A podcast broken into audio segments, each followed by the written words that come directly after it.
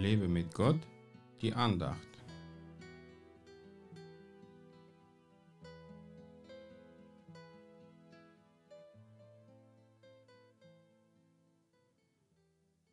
Opfere Gott Dank und erfülle dem Höchsten deine Gelübde und rufe mich an am Tag der Not, ich will dich retten und du wirst mich verherrlichen.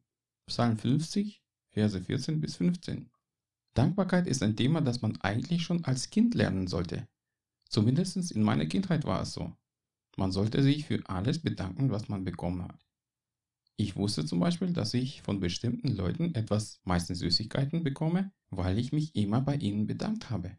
Und so war es auch meistens. Im Leben mit Gott ist es auch so. Wenn wir dankbar Gott gegenüber sind, dann schenkt er uns gerne seine Geschenke und freut sich immer, wenn wir zu ihm mit unseren Bitten kommen. Er gibt gerne und lässt uns nicht im Stich, wenn wir in der Not sind. Wir müssen ihn nur anrufen.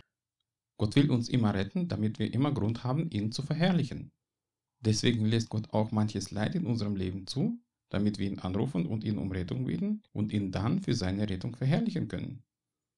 Opfere Gott Dank auch dafür, was du von ihm noch nicht bekommen hast, denn das ist dann der Ausdruck deines Glaubens. Du brauchst Gott nicht tausendmal um etwas zu bitten, als ob er nicht hören kann. Es reicht einmal, ihn um etwas zu bitten und dann mit Dank von ihm die Hilfe zu erwarten.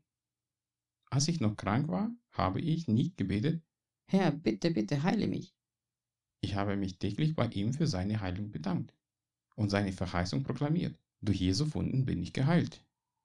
Wenn du glaubst, dann ist es für dich schon eine noch nicht sichtbare Realität, für die du dich bei Gott bedanken kannst und die dann zur sichtbaren Realität wird. Nutze jede Minute, um sich bei Gott für all das Gute zu bedanken, was er in deinem Leben getan hat. Gott segne dich. Mehr Andachten findest du unter www.lebemitgott.de. Ich freue mich auf deinen Besuch.